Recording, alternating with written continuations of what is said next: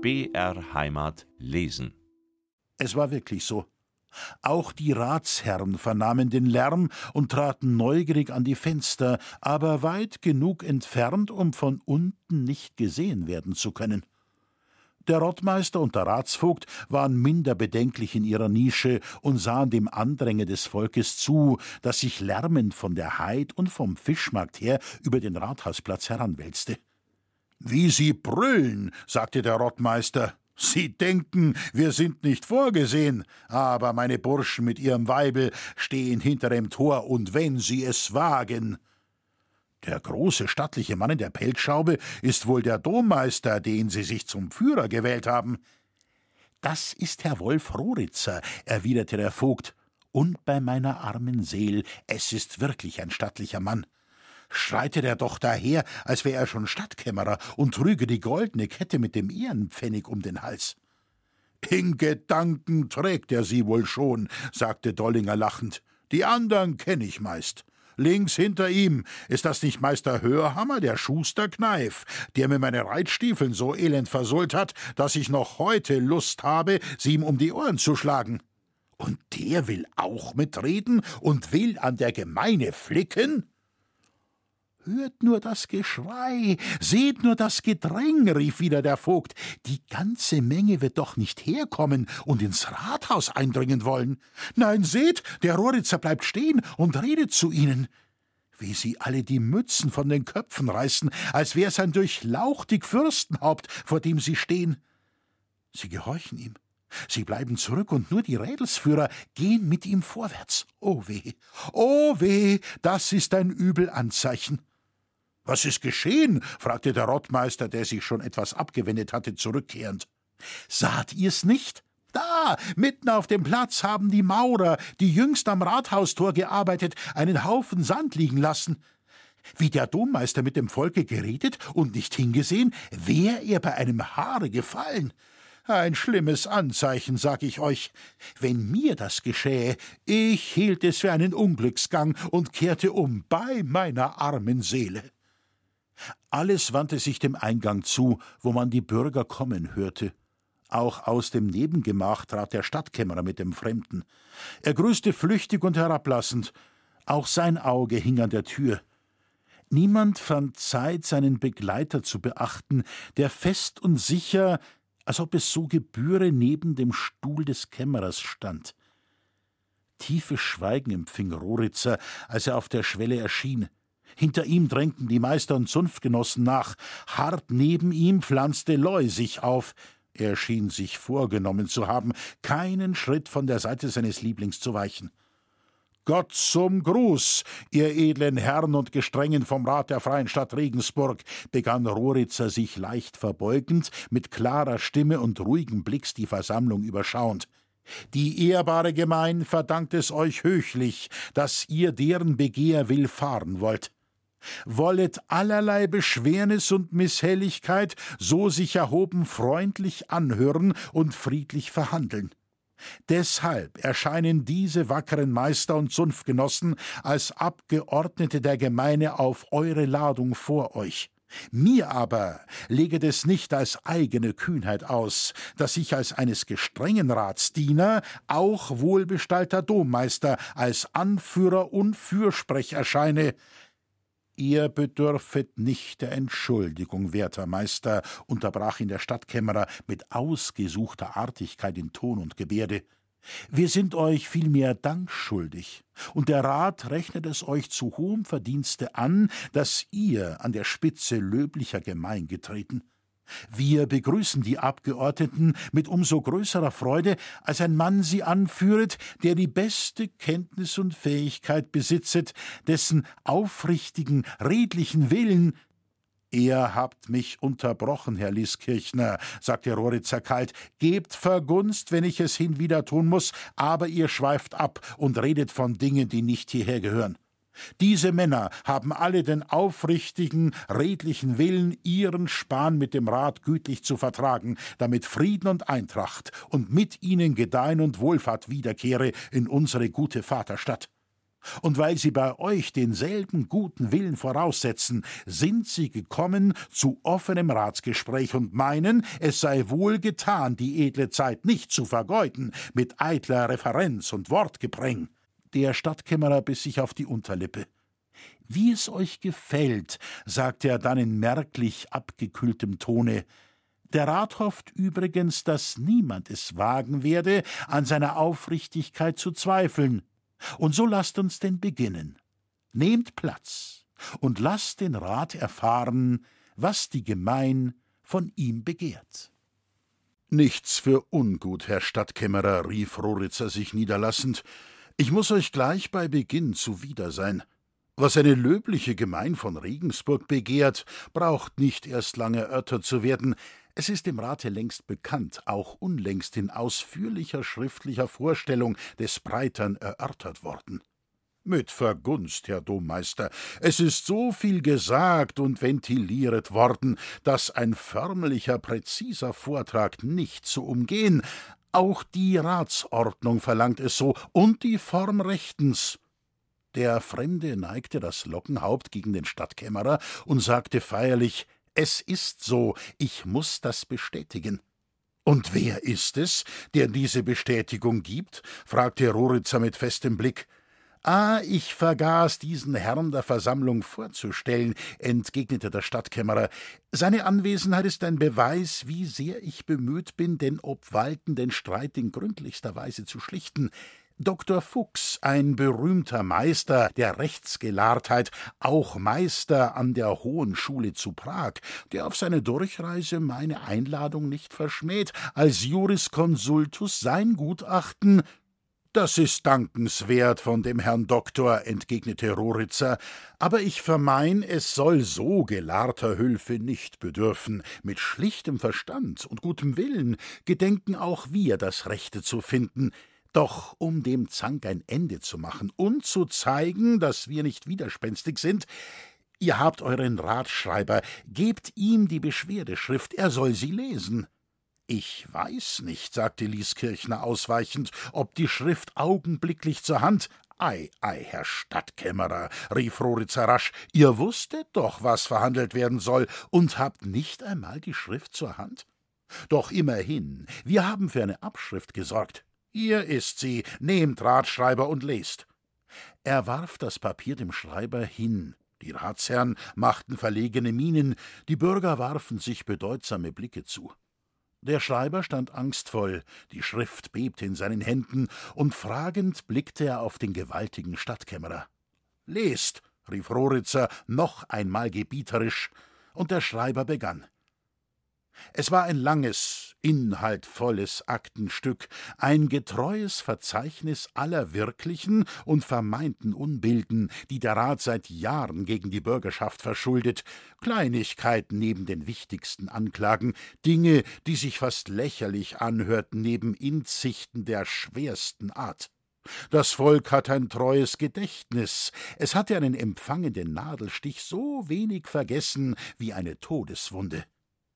Da war dem Rate vorgehalten, wie er und die edlen Geschlechter seit langem darauf ausgegangen, alle Herrschaft an sich zu reißen und die Gemeinen ihren Rechten zu verkürzen, wie sie darum sich an Herzog Albrecht ergeben, nur um mit Hülf eines Gewaltigen das Volk zu unterdrücken und wie sie der Gemein die Zustimmung zu dieser Ergebung arglistig abgelockt, indem sie ihr die lateinischen Freiheitsbriefe der Stadt, welche den Bürgern unverständlich waren, falsch übersetzt und ungetreu vorgetragen, den Vermögenstand der Stadt aber fälschlich als einen trostlosen und unhaltbaren dargestellt.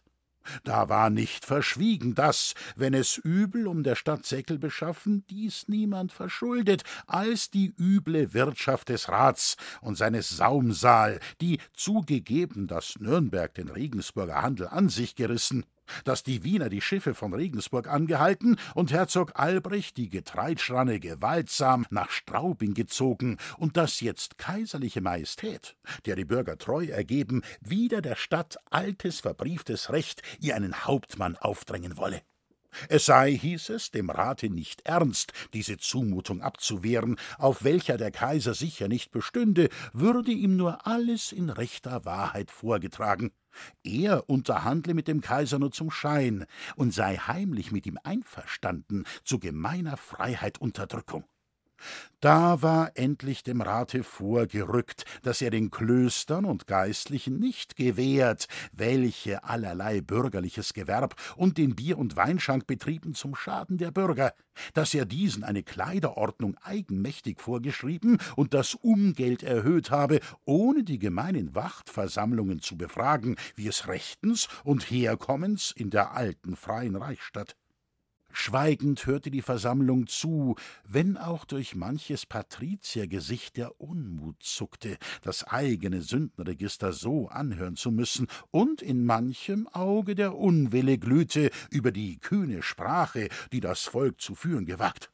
Mancher grimmig verbissene Mund hätte gern die Verlesung unterbrochen, aber es war etwas in dem ruhigen Gebaren des Dommeisters, was das kecke Wort auf den Lippen ersterben ließ. Der Rat von Regensburg, begann endlich der Stadtkämmerer unbefangen in Miene und Ton, hat nun die Beschwerden löblicher Gemein vernommen und darf es wohl als Beweis hervorheben, wie sehr er die Bürgerschaft in ihren Abgeordneten ehrt, dass er so vielfache wie grundlose Beschuldigung ohne Erwiderung und Verteidigung angehört. Der Rat wird diese zu rechter Zeit nachzuholen nicht unterlassen. Vor allem aber ziemt die Frage, was löbliche Gemein eigentlich verlange. Wie sie glaubt, dass all den Übeln, so sie in Wirklichkeit als bestehend erachtet würden, soll abgeholfen werden. Die Gemein, erwiderte Roritzer, bedauert, zu solch bitterer Auseinandersetzung gezwungen zu sein. Sie tröstet sich mit dem Bewußtsein, es nicht verschuldet zu haben und will hinwieder einen Beweis geben, wie gern sie die Hand bietet und einschlägt zu Versöhnung und Frieden. Vergessen soll alles sein, was geschehen, jede Kränkung von beiden Seiten geschlichtet und abgetan auf ewige Zeit, wenn der Rat der Gemein drei Dinge zugesteht und verbrieft in feierlicher, darüber aufgenommener Urkund. Nennt die drei Dinge. Zum ersten, dass der Rat der Gemein die alten Freiheitsbriefe und Rechtsbücher der Stadt vorlegt, zu jeder Zeit freier Einsicht, Lesung und Abschrift.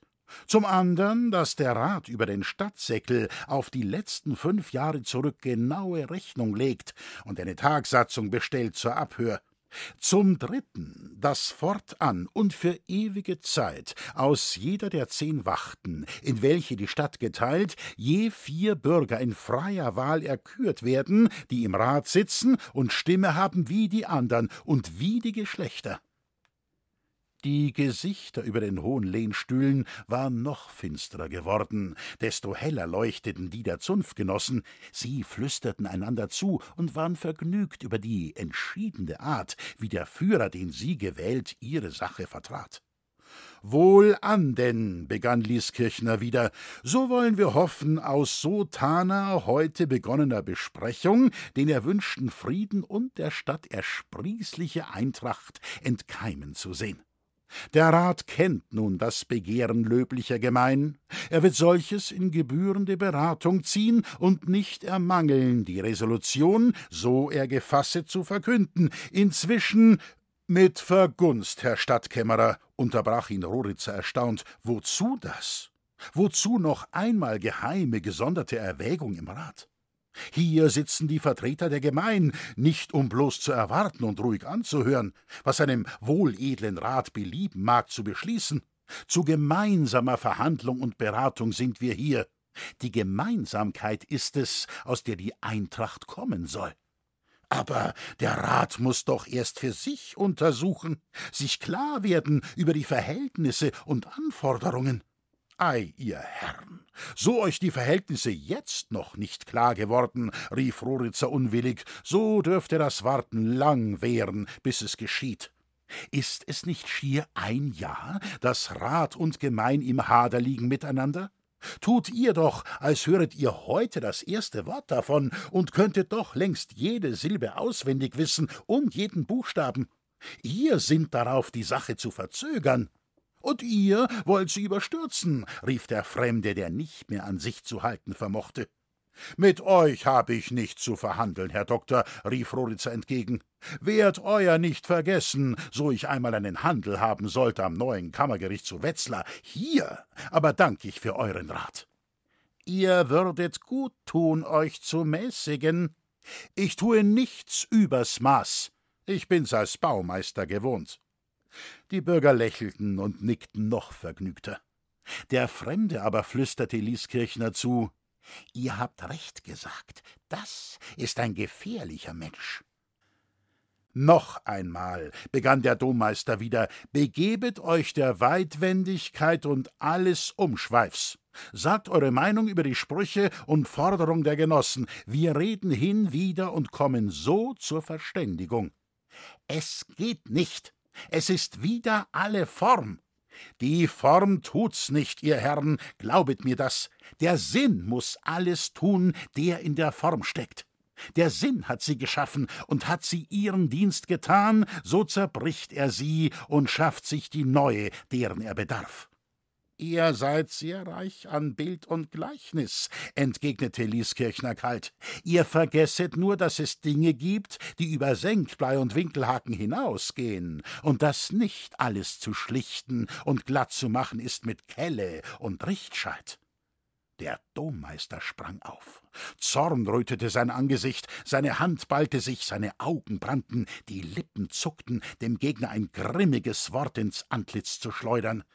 Da war es ihm, als stünde er wie gestern vor ihm am Eingang seines Hauses, als träte eine holde Gestalt wieder zwischen beide und schmiegte sich schützend vor den alten Mann und blickte mit den tiefen, innigen Augen bittend und abwehrend auf ihn herüber. Er bezwang sich. Herr Lieskirchner, rief er mit bebender Stimme, es ist das zweite Mal, dass ihr über die Sache die Person angreift und spöttisch meines Handwerks gedenkt. Ich ertrag es nur an diesem Ort, in dieser Stunde allein. Ich ertrag es nur um eines Gedankens willen, den ihr nicht ahnt. Aber wagt nicht, mir wieder so zu begegnen, oder so war ich mich nie meines Meißels geschämt. Lärmen und wachsende Stimmgebrause vom Platze her unterbrach ihn. Was ist das? riefen die Ratsherren und drängten zum Fenster. Was geschieht? Das Volk stürzt in Massen schreiend gegen das Rathaus heran. Das ist Überfall. Unmöglich, rief Roritzer dazwischen mit Gebieterstimme den Lärm übertönend. Ich habe dem Volke befohlen zu warten. Ha! knirschte der Fremde dem Stadtkämmerer zu, der Übermütige, er hat sich's wohl eingelernt, den Volkstribun zu spielen.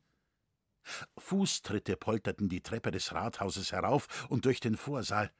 Der Schmied von Weih St. Peter stürzte rotglühenden Angesichts in das Gemach.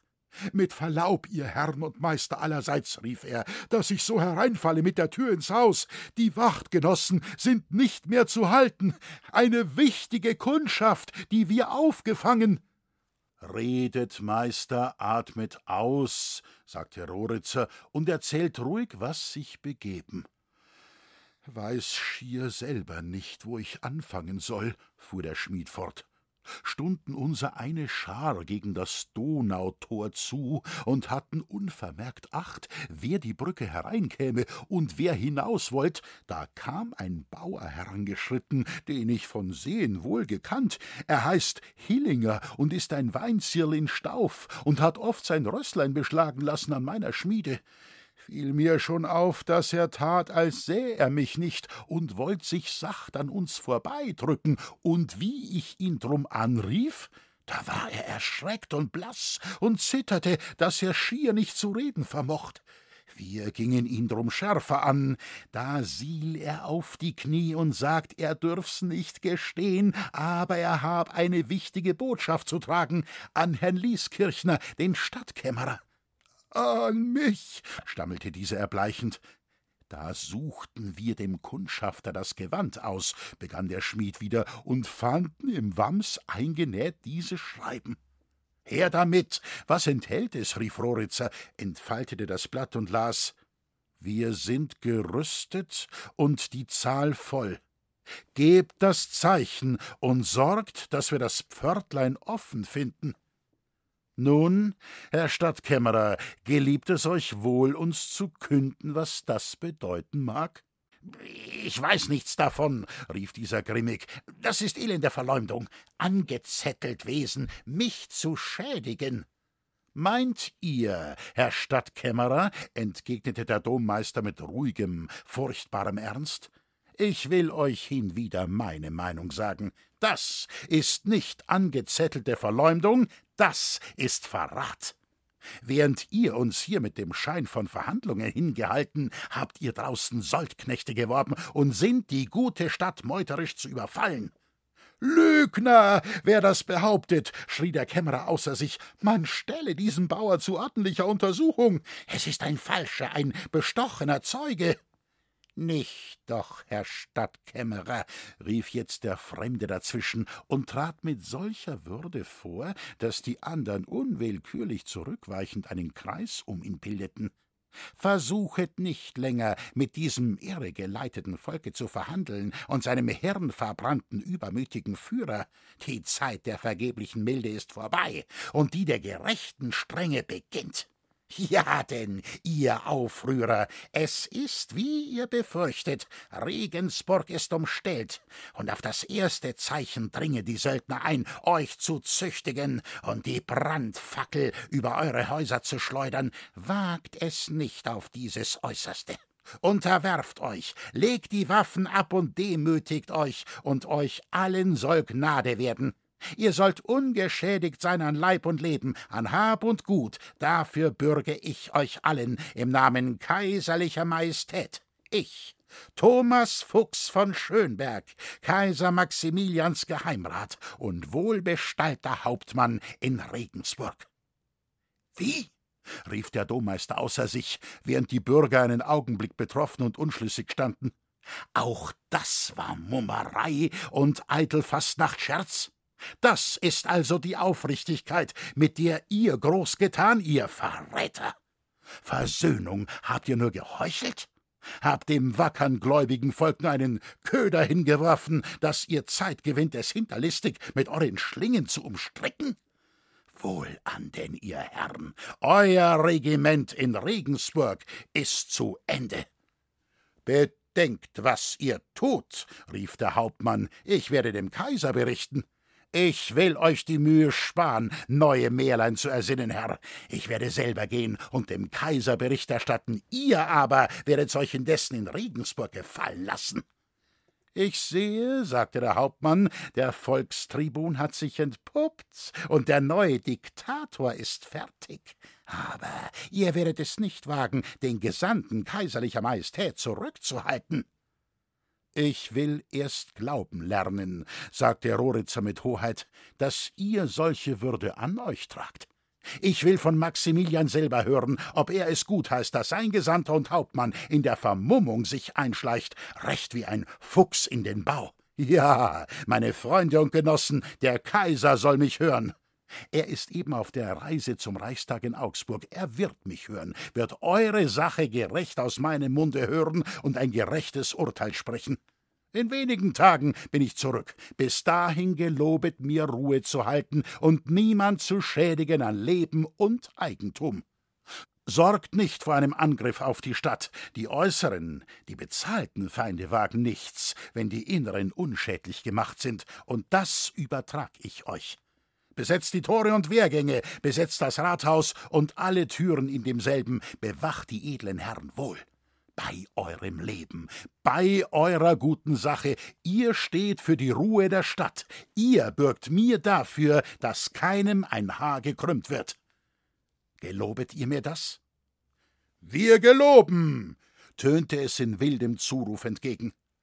Nun denn, so tut, wie ich euch gesagt. Nehmt eure Gefangenen hin.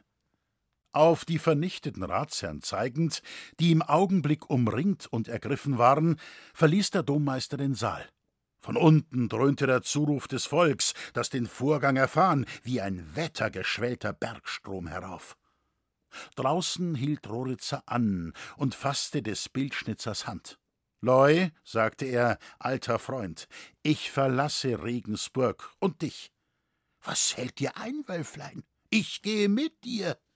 Diesmal nicht. Ich muss mein Kleinod hier zurücklassen und brauche einen treuen, tüchtigen Wächter dafür. Die Bauhütte ist meinem Schutze vertraut. Willst du sie für mich bewahren, als wär ich selber da? Der Alte konnte nicht reden. Gerührt fasste er des Freundes Hand und drückte sie an seine Brust. Was du verlangst, Wölflein, stieß er dann heraus, was du verlangst. Ich hab nun einmal keinen Willen gegen dich. In Lärmen und wildem Geschrei verhallte der Tag. Die dunkle, ernsthafte Stadt schien Antlitz und Wesen vertauscht zu haben. Wo sonst Gewerbe und Handwerk in den engen Erdgeschossen sich lustig hören ließ, war es stumm geworden.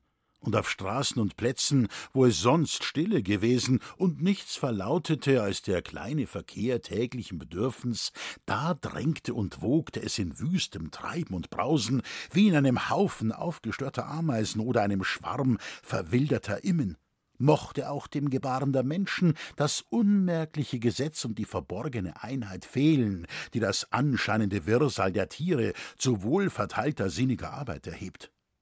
Das Gerücht von dem Bürgergespräch auf dem Rathause, von der Bedrohung der Stadt durch feindlichen Überfall und von der Gefangennehmung der Edlen und Ratsgeschlechter hatte alles hervorgelockt, was noch Gleichgültigkeit, Furcht oder Unkenntnis zurückgehalten haben mochte. Die Werkstätten, die Bürgerhäuser waren leer, die burgähnlichen Ansitze der Adeligen und Ratsherren aber hatten sich geschlossen. Fenster und Türen waren verrammelt, als ob niemand mehr hier hause oder als ob ein trotziger Feind dahinter laure, entschlossen, einem feindlichen Angriff mit ritterlicher Abwehr zu begegnen. Die Klöster, voran das mächtige St. Emmeran und das Frauenstift Niedermünster, sperrten sich ab kleine Burgflecken bildend, mitten im Stadtgebiet.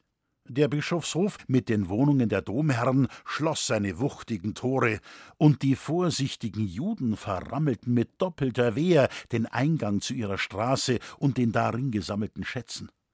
Vom Volke dachte niemand mehr an Arbeit und Erwerb. Die Männer und Gesellen zogen ab und zu und lösten einander ab auf Torwachen, Wehrgängen und Türmen, oder sie rasteten auf den Plätzen und die Häuser entlang, bis die Reihe wieder an sie kam. Die Frauen und Mädchen aber trugen und schafften herbei, was an Nahrung vorhanden und zu bekommen war, damit Männer und Brüder und Geliebte sich stärken möchten, in dem beschwerlichen Geschäft der Stadt Haushalt und Regiment zu bessern.